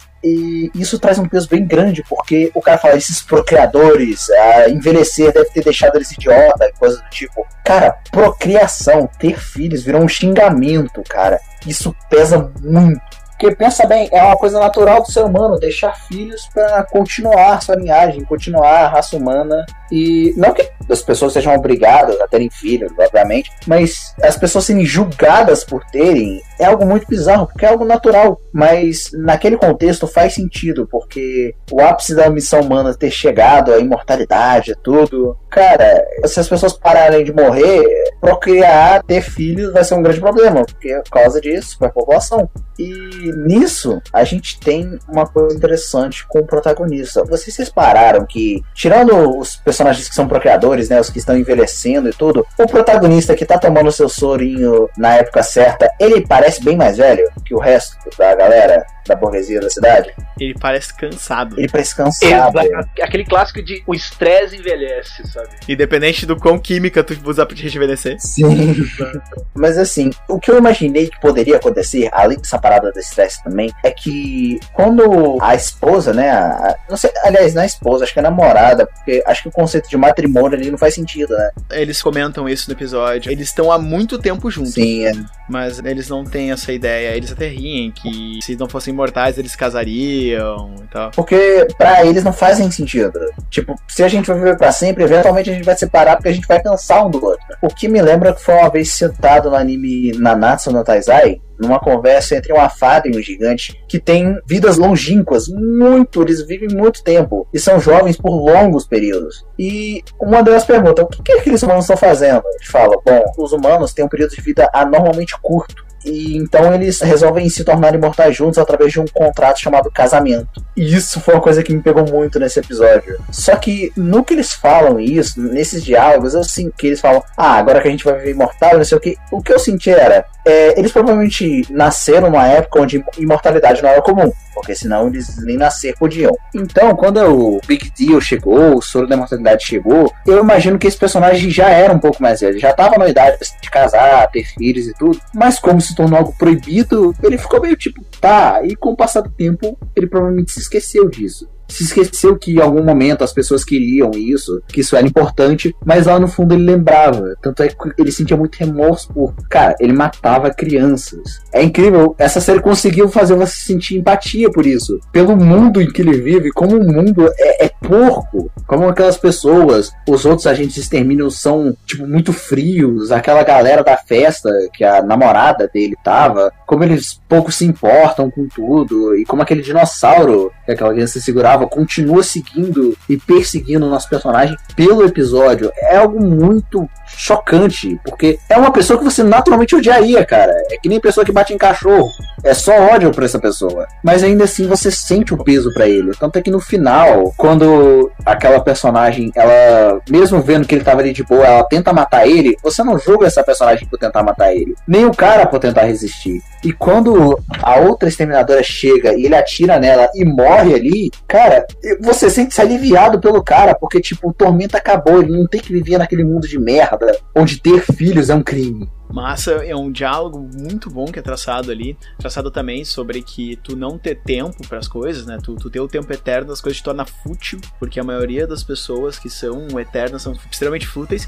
E até uma coisa que quem é fã de Tolkien vai lembrar que é a relação que os elfos têm com o tempo, né? As sociedades élficas no Senhor dos Anéis, normalmente elas não constroem muita coisa, Nossa, porque elas elas são imortais, elas têm tempo, então elas não fazem as coisas. E já os humanos não. Os humanos não têm tempo. não, Castilho, muito obrigado. Muito obrigado. Desculpa te interromper, mas muito obrigado, porque essa é uma coisa que eu ia falar e eu esqueci. É exatamente o paralelo que eu ia traçar, cara. Por favor, continue, continue, por favor. Bom, como é dizendo, né? Que os humanos, como eles morrem rápido, né? Eles não têm tempo para fazer as coisas, eles acabam construindo e dando importância pro mundo, né? Então, vários reinos e eras humanas acontecem enquanto uma era élfica tá rolando, sabe? É bem interessante esse negócio que, na verdade, se faz quando não tem tempo. Isso lembra uma frase aí de um, de um amigo meu que é o Dave, o Dave Bergamota, como a gente chamava ele, saudade Dave, que ele dizia, né? Tem que achar teu tempo no não tempo. É mais ou menos isso. Cara, isso é uma parada que, pra quem manja do Tolkien e do universo Tolkien, como ele é contado, como a língua e o tempo, né, é contado, que lá no começo das primeiras eras, o tempo passava de uma forma muito diferente, porque ele era contada pela era dos Valar, né, dos deuses da mitologia Tolkien. Depois é contada pelos anos dos elfos, aí depois vai mudando, vai mudando, até chegar no que seria o tempo igual a gente tem no mundo real, né. E você vê claramente a estranheza que, tipo, os humanos são muito agitados, eles querem o tempo muito rápido. E os elfos são, tipo, muito na deles, porque, cara, a gente sempre vai ver outro dia, a gente não morrem por velhice, né? Mas é uma coisa muito importante para quem sabe da, digamos assim, religião dentro desse universo, que tipo, os humanos, quando eles morrem, eles vão pro vazio, que seria uma dimensão ao lado do Deus Supremo, que seria Elúvatar, como ele é bem chamado, unindo os nomes que ele é chamado pelos elfos e pelos homens, né? Mas os elfos, cara, eles só morrem de morte matada, não de morte morrida, como fala aqui na minha terra. Eles não morrem de velhice, eles morrem por assassinato, talvez por doenças, coisas naturais, né? Quando eles se permitem morrer também. É, também. Mas quando eles morrem, eles vão pro o salão dos mortos, né, que chama. E lá eles ficam, eles não encontram com ele do Avatar, pelo menos não ali. Isso, claro, né, depois de pagar aqueles que cometeram muitos pecados, eles pagam por isso, né? Cada um tem o seu tempo de pagar, dependendo dos crimes que ele cometeu na Terra, mas isso aí já é outro universo que a gente já tá entrando. Mas ainda assim, é um paralelo bem importante a ser traçado. Episódio Senhor dos Anéis, confirmado já? Confirmado.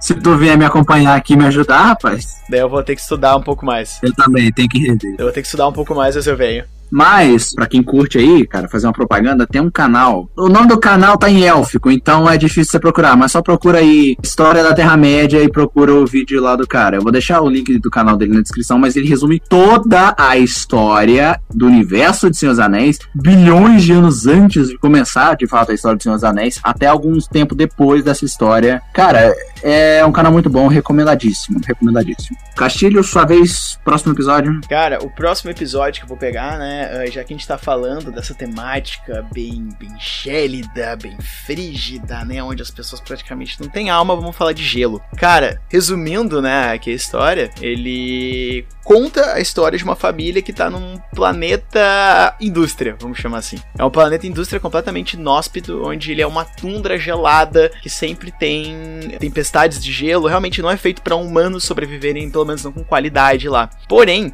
as pessoas que estão indo lá são chamadas de mutantes. É mutantes a palavra que eles usam, né? Não tô lembrado agora. Acho que é Est mutantes. estro, estro, que chama. Estro. Estro. É alguma coisa assim. Estro. Os estros. Eles têm uma língua lá deles. Eles são chamados, vamos dizer que estros. E eles são pessoas geneticamente alteradas e elas Não, são não, não, não, incríveis. calma aí, calma aí. É Estro, na verdade, são as pessoas que não são alteradas. Os alterados são normais ali. É, os estros é um xingamento. E essas pessoas que são geneticamente alteradas, tanto que elas utilizam uma, uma droga ali, algo parece um ópio, não sei o que aquele negócio, que, que é algo que eles conseguem utilizar e que pessoas ah, normais, os estros, não conseguem, por causa do metabolismo deles e tal. Eles são super ágeis, eles não sentem frio direito e eles estão naquele lugar pra trabalhar. E o nosso protagonista tem um irmão mais novo, que ele é um mutante geneticamente alterado, enquanto ele é um estro. E ele quer se provar para aquele mundo que ele é alguém. E para se provar, ele quer sair com os amigos do irmão dele, né? E aqui estou fazendo aspas porque aquilo não era amizade, né? Vamos deixar Sim. claro que era um negócio. Que o dele era um negócio completamente tóxico que ele tava envolvendo. E ele acaba se botando em risco, onde o irmão dele se machuca e ele, um estro, tem que salvar o irmão mais novo. E ele dá o jeito e salva o irmão mais novo, consegue respeito daquela agorizada ali, bem escrota. E ele descobre, vê ali que na verdade o irmão dele não tava machucado. O irmão dele se botou em risco proposital para que o mais velho não ficasse mal. Então, o episódio, de algum jeito estranho, fala sobre irmandade, sobre fraternidade, sobre um irmão defender um outro, o irmão ajudar o outro, de uma maneira meio sutil, mas fala sobre alguém se sentir aceito em um grupo e entender qual que é o grupo que ele tem que ser aceito e não simplesmente ficar se mostrando pros outros. A estética do episódio é muito interessante porque os personagens são praticamente deformados, tipo, eles têm o corpo extremamente esguio e longo e não só os alterados. Exato. Os, os estros também são assim. E, e ele é feito todo em 3D, com cel shades em 2D, com um traço muito grosso. Dá uma estrela nisso, depois tu vai entendendo e só se acostuma e consegue acompanhar com cores azuladas. Então é algo bem opressor, bem opressor mesmo pra representar aquele ambiente gélido, aquele ambiente túndrico, né? Completamente inóspito pro ser humano viver. Mas essa estética bizarra dele permite com que os mutantes se movimentem de maneira inumana, fazendo com que tu não precise de explicação. Tu só olha o Estro caminhando, tu olha o irmão dele e tu vê que ali tem algo que é muito mais incrível, né? É, é doido que enquanto todo mundo ali tá usando aquele ópio, vamos chamar de ópio, não sei o que é o negócio, mas parece muito, que eles estão usando, todo mundo utiliza tranquilo e ele tem que ser retirado do negócio, né? Então, realmente, ele não tá adaptado para aquele mundo onde todos tá. É quase o, o peixe fora da água, ele é o peixe fora da água ali no meio, né? E mesmo assim, ele fez um ato de bravura pra salvar o irmão dele sem pensar duas vezes. E foi muito legal, maduro da parte dele, aceitar a caridade que o irmão dele fez, em vez de ficar puto, né, igual a novela, falando que, tipo, não sou um coitado que precisa de muleta e tal. Foi uma oportunidade que o irmão dele fez, porque o irmão dele é bem frio, ele parece muito frio e tal. Eu acredito que isso é uma característica dos mutantes. Eu também acredito, porque todos estão assim na, na série. Todos são assim. Eu sei que o ambiente, ele é gélido, né, mas é os mutantes são um pouco mais do que os outros. E essa é a questão, o gelo não é sobre o gelo que as baleias quebram, é sobre a personalidade dos mutantes. Eles estão frios. Uhum. Eles estão além do aí que- mortal. Eles estão become human, tá ligado? Isso é outra coisa louca, porque o irmão dele é explosivo, ele é quente, ele é uma meditação quente. Eu não tinha reparado nessa dicotomia ali dos dois. Mas é bem interessante e é um episódio que me tocou por causa disso, porque eu, no caso, eu sou o irmão mais novo, não sou incrível como o irmão mais novo é ali, mas a relação entre os irmãos é algo muito legal, que é uma, uma relação de, de cumplicidade muito forte ali, que eu sempre fico feliz quando esse tipo de coisa é mostrada. Que quem quer me derrubar em história, coloca relação de irmãos, relação de irmão e amigo. Nossa senhora. Pois é, esse negócio, irmãos se dando bem, é uma coisa muito bacana se colocar na história, dois irmãos que são, tipo, parceiros mesmo, é o que irmãos sempre deveriam ser. O que eu queria dizer, cara, é que assim, como eu tava falando antes, quando eu tava assistindo esse episódio com a minha amiga, ela falou pra mim, ah, esse foi um daqueles episódios que eu assisti e fiquei, tipo, não entendi muito bem o que eu vi aqui. Eu tive uma impressão que realmente tem uma mensagem muito sutil desse episódio que não é todo mundo que pega, tá ligado? Você precisa ter essa relação de irmão, tá ligado? Pra ter, eu acho que pra entender um pouco da mensagem passada ali. Porque na verdade, esse momento em que o irmão dele, né, sofreu o acidente lá que ele ajudou o Estro, ajudou o próprio irmão, eu discordo um pouco da questão da frieza, porque nesse momento mostrou a empatia do irmão mais novo dele, porque o irmão mais novo dele não sofreu aquele acidente. Ele fingiu. Você vê Sim. isso no final, que ele tá mancando, sendo carregado pelo irmão, mas de repente eles se encontram num perigo iminente ali e ele age. Você vê que na perna dele se curou rapidamente, ele vai embora andando normalmente com o irmão dele. Então ele mostra naquele momento que ele tava fingindo pra que o irmão dele se sentisse o irmão mais velho por um breve momento que fosse, tá ligado? Pra levantar o astral do irmão dele que tava tão pra baixo todo esse tempo, tá ligado? Mostra que ele tem uma empatia, que ele, mesmo sendo modificado, mesmo sendo superior em muitas habilidades físicas e tudo mais, ele não gosta de ver o irmão dele naquela situação. Ele não gosta de ver o irmão dele passando por aquilo, se sentindo daquela forma. Então ele achou um jeito, mesmo em meio a um perigo iminente das baleias, de fingir que precisava do irmão, que o irmão ainda podia ajudar ele, que o irmão dele ainda podia ser superior a ele a qualquer momento, sabe? Então Uhum. eu acho que essa mensagem assim fenomenal, sensacional no final. É, eu concordo. Cara, mas inclusive, que puta brincadeira de mau gosto, hein? Pô, correr de baleia assassino no, no lago de gelo, como pra morrer do frio. Cara, na minha época, a gente batia na porta da casa dos outros e corria, cara. E era pura adrenalina, os caras estavam brincando com baleia, mano. Cara, eu já tive umas amizades erradas, assim. Eu sei exatamente o que esse moleque tá passando. Então, sobre o que que é esse episódio? Eu vou dizer pra vocês, pra mim é Robots. Pra mim é Love e Roberts. A minha love, é puro love aquele episódio. É, pra quem não entendeu, Roberts, eu me refiro, no caso, à robotização, né? A frieza, o maquinário que aqueles adolescentes têm e a artificialidade, digamos assim. Porque de todos os personagens, a gente não sabe dos pais, mas o único que aparece realmente em tela é o protagonista, que é o único normal, o único humano ali. E o único que demonstra alguma expressão, assim, de fato, que demonstra emoções. O resto, cara, poucos se tiveram de máquinas, exceto a parte debochada. É que assim, ó, dá pra se entender que todo mundo que tá ali é força de trabalho. São, são humanos tidos como máquinas. Eles são colocados ali pra ser puramente força de trabalho naquele planeta indústria. Eu queria de verdade é, esse universo expandido. Esse daí, da- ver essa cidade, entender como é que funciona esses subúrbios, o que, que é aquela porcaria que eles estão usando, tá E ligado? pode muito bem ser o universo do Zima, né? Pode ser. Pode ser muito o universo do Zima. Pode ser o universo do Esquadrão de Extermínio. Hum, aí eu já acho que não. Pode ser, cara. Eles podem simplesmente ter uma galera que. O que, que tu faz com as crianças depois? Tu pode fazer alteração e jogá-las pro planeta pra trabalhar. Tu pode pegar alguns pra ter o direito, pra ter imortalidade, ter que trabalhar naquele lugar. Ah, uma parada total Blade Runner, né? São replicantes. Exatamente, são puros replicantes. Pode ser naquele do Pokémon. pra mim é Pokémon, tá? Pokémon.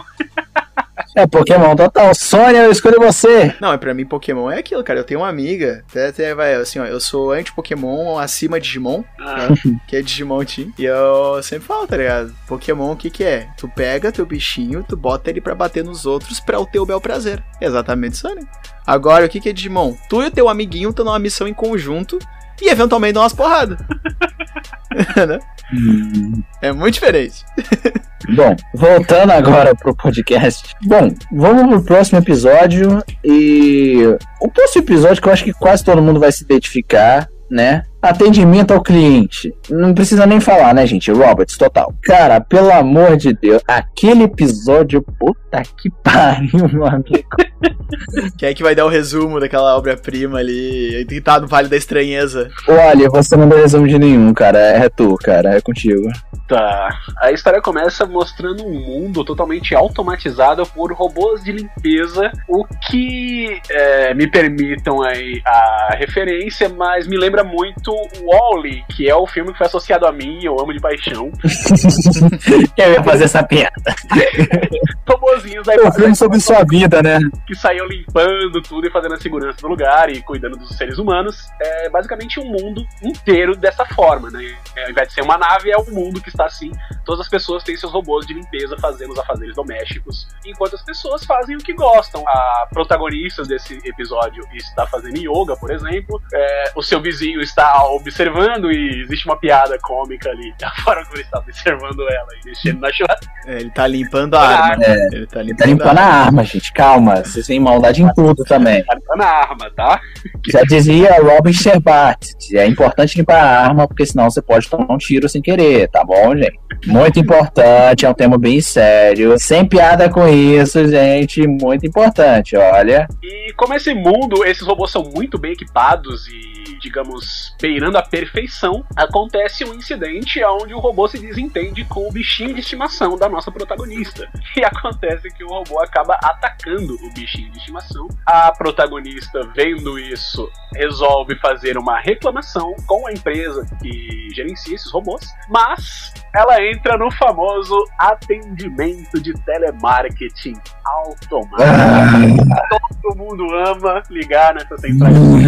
Eu trabalhei numa empresa até recentemente que presta esse tipo de atendimento e cara, foi muito engraçado. É muito engraçado, é muito cômico o episódio, mas aborda um tema bem tenso, que é o quanto nós podemos correr riscos se nós resolvermos depender das máquinas. Cara, é maravilhoso, porque o episódio ele começa com uma pegada extremamente cômica. Como eu falei, no Vale da Estranheza, porque são personagens extremamente caricatos, mas com finalização real, demora para acostumar, mas depois só vai que é uma delícia. E termina com a senhora Vereda Sarah Connor. Exatamente. Evolução das máquinas. Mas, cara.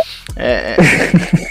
é. eu, para mim, esse episódio é o prelúdio daquele da primeira temporada, onde são os três robozinhos explicando como os gatos dominaram Sim. o mundo. Pra mim é o prelúdio. Total. Muito bom, muito bom. Foi assim que começou, olha. Assim começa, cara, só pode ser assim. Ele é muito engraçado, ao contrário dos episódios. Ele realmente é engraçado e a cena, tipo, te deixa nervoso, mas é um traje cômico. Existem só dois personagens humanos, eles mal falam. É muito bom ver como a senhora, ela ganha a independência dela e meio que o episódio fala sobre isso, fala sobre independência e liberdade, né? Sobre tu ser independente, poder te defender e que a, a verdadeira liberdade tá nisso, né? E, e tu fazer tuas próprias coisas, que é o que ela conquista no final, né? Ela conquista a liberdade dela sendo perseguida por todos os robôs do mundo. conquista não por livre e espontânea vontade, ela conquista isso de uma forma forçada total. Mas aquele final é maravilhoso. Ela indo embora assim contra o sol.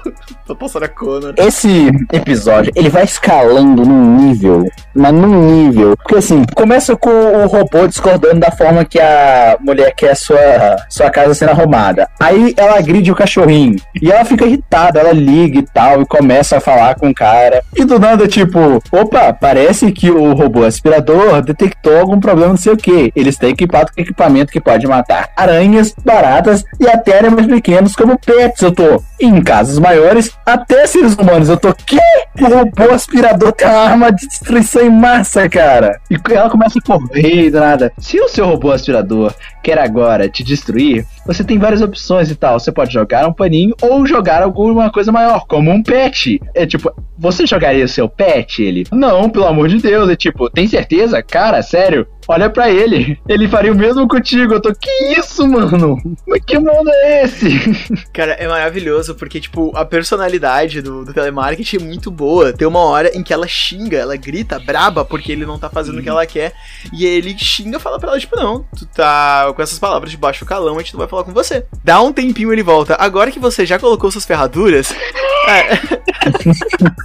É muito bom. E a dublagem foi excelente nesse episódio. Que magnífico, cara. Mas realmente, ele é um episódio bom pra descontrair, ele é bom pra começar, né? Pra gente não cair direto em assassinato de bebê É, e filosofias de mundo. É aquele episódio, por enquanto, tá tudo tranquilo, né? Por enquanto tá tudo bem, vai te acostumar. É pra galera ficar tranquilo na cadeira. É, aquele episódio Inclusive- tipo, beleza, já sentou, já relaxou, já riu, já tá tranquilo. Agora é ladeira abaixo. Então vamos começar a descer o nível. Mas, cara, é importante ressaltar desse episódio que a gente falou no último episódio, né, sobre Invencível, ouçam lá, que é não faça poses de super-herói numa situação real, meu amigo. Foi o que aquele velho fez com a arma. Ele mandou um beijinho pra senhora. Ele tomou um taser na cara que eu tô, meu Deus. Eu quero comentar que a tensão sexual naquele momento é tão constrangedora. maravilhosamente constrangedora. Cara, a farmácia vergonha alheia bate forte ali. Mas eu queria saber, cara, esse taser é brabo. Eu não sabia que taser podia quebrar vidraça, não. Aquele robô tava brabo, né, cara? Aquilo, ele já tinha definido, aquele é o meu lugar. A sua casa pertence a um robô aspirador agora.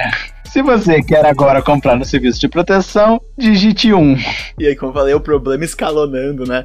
Aí é outro brainstorm que eu queria estar participando. E também a prova que nem todos os episódios são densos e que alguns deles terminam em si só, não, não precisariam de uma expansão de universo. Esse seria um que não precisa, ele é uma piada bem definida e bem encaixada. Eu acho de verdade que é uma boa maneira de tu começar. Mas cuidado, o Vale da Estranheza é fundo. Muito fundo. Vamos pro próximo, então. Vamos agora pra um que eu, particularmente, não sei de jeito nenhum como categorizar, mas é bom pra terminar assim num clima natalino, né? Num clima alegre, num clima feliz, com, sem dúvida, o melhor Papai Noel já adaptado na face da Terra. Vamos para o episódio Pela Casa. Saindo completamente de um conto do Lovecraft, né? Praticamente um Elder God, aquela criatura, é um episódio que mostra aquele anseio infantil que nós temos, né? E até hoje, quem não quer ver o Papai Noel?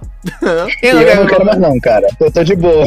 Se ele vai me dar presente? Poxa, ele dá presente, gente. Se você for, for um bom menino. É, eu, só, eu só quero saber qual é a régua moral dele. Isso é importante. É importante realmente qual, qual, qual o parâmetro de comparação do Papai Noel. Cara, esse conto natalino tão belo Começa com duas criancinhas tão bonitinhas acordando e ouvindo passos. Na noite anterior a Natal, dia 24 de dezembro, tão ansiosos pelos seus grandes presentes que brevemente irão receber dessa entidade tão bela que é o bom velhinho que desce pela chaminé e entrega presentes àqueles que são bons. Eles descendo pelas escadas, eles andam pela casa buscando descobrir, né, o que anda ali, como está o Papai Noel, encontrar. Eles veem um copo de leite bebido, biscoitos comidos, mas encontram algo curioso. Um bicho, né, estranho, de forma esquelética, caminhando pela casa, bem alto, bem longo, com dentes e presas, babando eles se escondem, morrendo de medo atrás dos sofás de sua casa, mas o bicho encontra eles, emparelha eles na parede, cheira a face do garotinho e sussurra: Bom. Ele vomita um presente todo bem embrulhado no colo do garoto. Depois ele cheira a garota e fala: Boa. Falando sempre o nome anterior, mas o nome eu não me lembro. E vomita outro presente no colo da garotinha. Essa criatura corre e volta. Essa criatura assustadora e monstruosa volta pela chaminé. Eles, crianças, o menininho abre o presente e fala: Era exatamente o que eu queria. Os dois voltam pra cama. A menininha vira pro irmão e pergunta: O que aconteceria se não fôssemos bons? E o episódio acaba. Cara, eu acho maravilhoso esse episódio, porque o questionamento final das crianças, elas têm uma, não é só a quebra de expectativa. Tu vê que elas estão mortas por dentro. Ela, A infância morreu ali, cara. é, eu ali. Esse episódio, na verdade, ele pode estar falando de quando tu para de acreditar no Não, É não, a partir de agora, pra mim é um alienígena assassino que entrega os presentes. Não tem outro. Nada foi definido que eles assinam, cara. Vai que, que ele só vomita carvão, né? Vamos, vamos acreditar nisso. Ah, Cara, cara, uma coisa, aqueles dentes ali não são pra comer biscoitos, cara. Te digo isso. E aqueles tentáculos também não são pra abraçar? Sim, pra abraçar muito, muito apertado. Aquele abraço apertado que você sente o esqueleto quebrando. Questões ali na animação é muito parecido com a parte do grama alta, ele só é um pouquinho mais fluido, porém, ele tenta com 3D fingir e finge muito bem ser uma animação stop motion. Stop motion é aquele tipo de animação do tipo Nightmare Before Christmas, peraí, moto? É, Paranorman, Coraline, excelentes exemplos. Exatamente, a animação. Pô, o melhor de todos, Fuga das Galinhas. Nossa, Pra Fuga das Galinhas eu é lembro. bom. Inclusive, Fuga das Galinhas daria um baita episódio de Love, Death and Robots, cara. Perfeitamente, cara. E é aqueles episódios que ele vai escalonando, começa com as galinhas planejando e depois as galinhas voando de avião. E elas não podem falar. Tem que ser tipo alguém olhando as galinhas. Sabe? É complexo, né, cara? Fuga das galinhas é que nem Rei Leão, sabe? É necessário para crescimento do caráter. Mas daí, retomando, eles usam essa técnica 3D que imita a técnica de stop motion com primor. E eles, eu tenho certeza que eles utilizaram isso não pela estranheza do stop motion, mas realmente porque vários contos natalinos e filmes clássicos, principalmente norte-americanos, eram feitos com essa técnica, né? Inclusive o Nightmare Before Christmas, né? O Jack, o Terror das Abóboras. Que é um, é um conto natalino. Pra quem não sabe, aquilo é um conto Pois é, natalino. Já que é, né? É tão bizarro que a gente até esquece. Agora eu só quero ver o Jack Skeleton brigando com esse Papai Noel aí. Eu queria ver. Ah, perdão. Jack Sparrow não, Jack Lanterna, perdão. Jack Skellington. Jack Skellington, não Sparrow. Eu tenho. Eu tenho problema de dicção, perdão. Ele ganhou do Papão Comeu, cara. Ele ganha. Calma aí que a gente não sabe a extensão total do poder do Papai Noel alienígena. A gente não viu ele quando encontra uma criança má. Gente, o Papai Noel do filme do Jack morreu e foi substituído por uma criatura de Halloween Town. Caralho, a gente fez uma fica aqui. Excelente! O Jack ficou com o peso da consciência e mandou o xenomorfo entregar os presentes. Descobrimos o que aconteceu, cara. A gente tá igual aquele meme lá, tá tudo conectado. E eu acredito de verdade que essa história ela fala sobre a eternidade também, né? Porque essas crianças são traumatizadas pela eternidade. A gente pode categorizar esse episódio como o Robert, né? Porque essas crianças ficaram catatônicas depois dessa cena. Mas é complicado, Love. A Love pela própria vida, né? Death porque o Natal morreu depois desse dia. É igual o Incrível Mundo de Gambo cantava, né? Devolvam os presentes, o Natal foi cancelado. Bom, já estamos nos estendendo até demais, né? Não cobrimos, infelizmente, todos os episódios, afinal, seria bem longo o podcast se fizéssemos. Mas, cara, eu creio que a gente conseguiu traçar bons paralelos aqui, excelentes referências, né? Muito papo furado também, mas o podcast é basicamente sobre isso. O foco aqui é não ter foco, e isso eu faço muito bem. Vamos falar sobre a visão geral da segunda temporada em relação à primeira. Eu prefiro bem mais a primeira, particularmente, porque a primeira tem muitos episódios que, assim, tem um grande potencial para ser uma série longa e tal, um filme animado muito bom, ao mesmo tempo que tem episódios que te deixam assim mais manso, que dá pra você assistir e falar, ok, é só isso, não precisa de mais nada, é só isso que esse universo tem pra me apresentar e é mais do que necessário. O segundo episódio é muito mais cheio desse episódio de tipo, é só isso, pronto, acabou, porque hum, a maior parte deles não te dá a sensação de, cara, eu quero a expansão desse universo.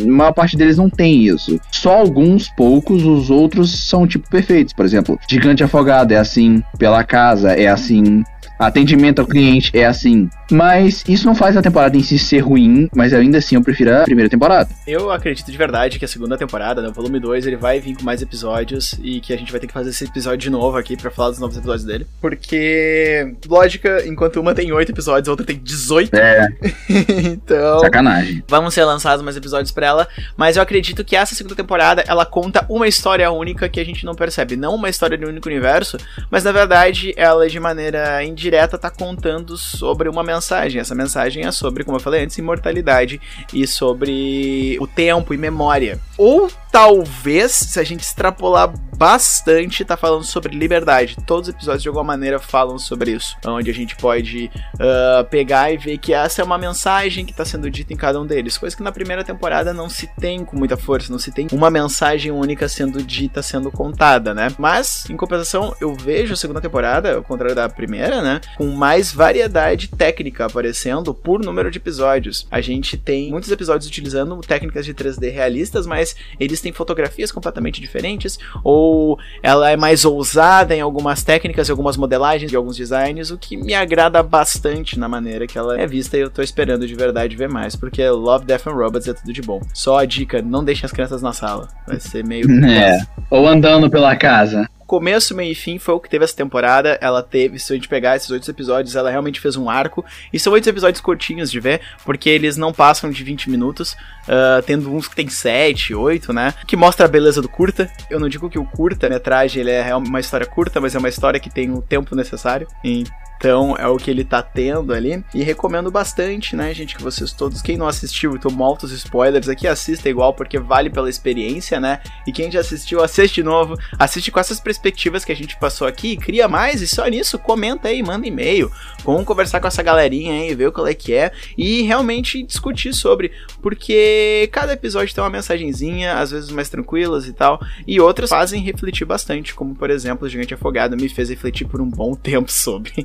Cara, eu concordo com várias afirmações que vocês deram aí. A parada de que abandonaram um pouco o conceito de robot e focaram mais no humano. Até o episódio que é focado no robô lá, nos dois, né? Tem um que a gente não comentou sobre a gaiola de sobrevivência. Tem um robô lá que é o foco principal, é a peça central, né? Mas é um episódio sobre sobrevivência, como o próprio título já diz. O atendimento ao cliente, cara, é um episódio sobre robôs, só que também sobre a dependência humana. Então, é um aspecto bem vivo ali. Cara, é, a segunda temporada, de novo, ainda assim prefiro a primeira, mas a segunda temporada também foi excelente, também foi muito reflexiva. E, cara, é isso. Essa série é maravilhosa. Por favor, sigam, comentem aí, igual o Castilho falou. Mandem pra gente. Eu vou ler, vou procurar ler a maior quantidade de e-mails possíveis aí, né? Deve ser fácil, porque não terão muitas pessoas a escutarem. Divulguem aí pra quem vocês ouvirem. Muito obrigado. Olhe, rapaz, muito obrigado por ter retornado aqui. Eu vou continuar te chamando até você entrar oficialmente pro podcast. É assim que funciona, a gente tem que ir na maciota. Aprenda com os gatos. Castilho, rapaz, muito obrigado pela sua voz artística aqui, né? Pela sua grandíssima presença. E esteja aqui convidado para participar mais vezes, cara. Cara, eu que agradeço o espaço, né? Agradeço isso, quero ver esse projeto crescendo de verdade. Convido todo mundo para ver meus projetos e também convido vocês, né, para participar do Boteco do Alvinho, que é o meu podcast, e para futuramente estar tá participando do meu outro projeto, né, que é o Sessão Aleatória. Pra... Sessão Aleatória não. Sessão Aleatória também não é o meu projeto, mas é um projeto maravilhoso de uma amiga minha chamada Marina Jardins, que é do podcast Garagem. jabá de tabela feito. Tem que começar a comprar esse jabá, cara. Mas aí foi sem querer. Cara, é que é tanta coisa. Sem problema. Mas é o Película Zero que vocês estão convidados para poder participar lá, tá bom? A gente vai começar com a parte de podcast deles, mas é mais pra frente, tá bom? Então aí, ó, furo de reportagem. Olha, ganhei uma exclusiva. Ganhei uma exclusiva. Pra vocês poderem participar ali, então estejam sempre convidados, né? Quem me convida para essas casas está convidado pra minha também. Todas essas outras que eu tô. Estaremos lá. Mandaremos. Cara, muito obrigado a todos vocês. Obrigado por nos acompanharem. Obrigado por terem saco para me ouvir aqui, puxando assuntos aleatórios como sempre. E estaremos de volta em breve, assim que eu conseguir editar mais coisa, né? e fiquem todos tranquilos, porque tudo pode dar errado.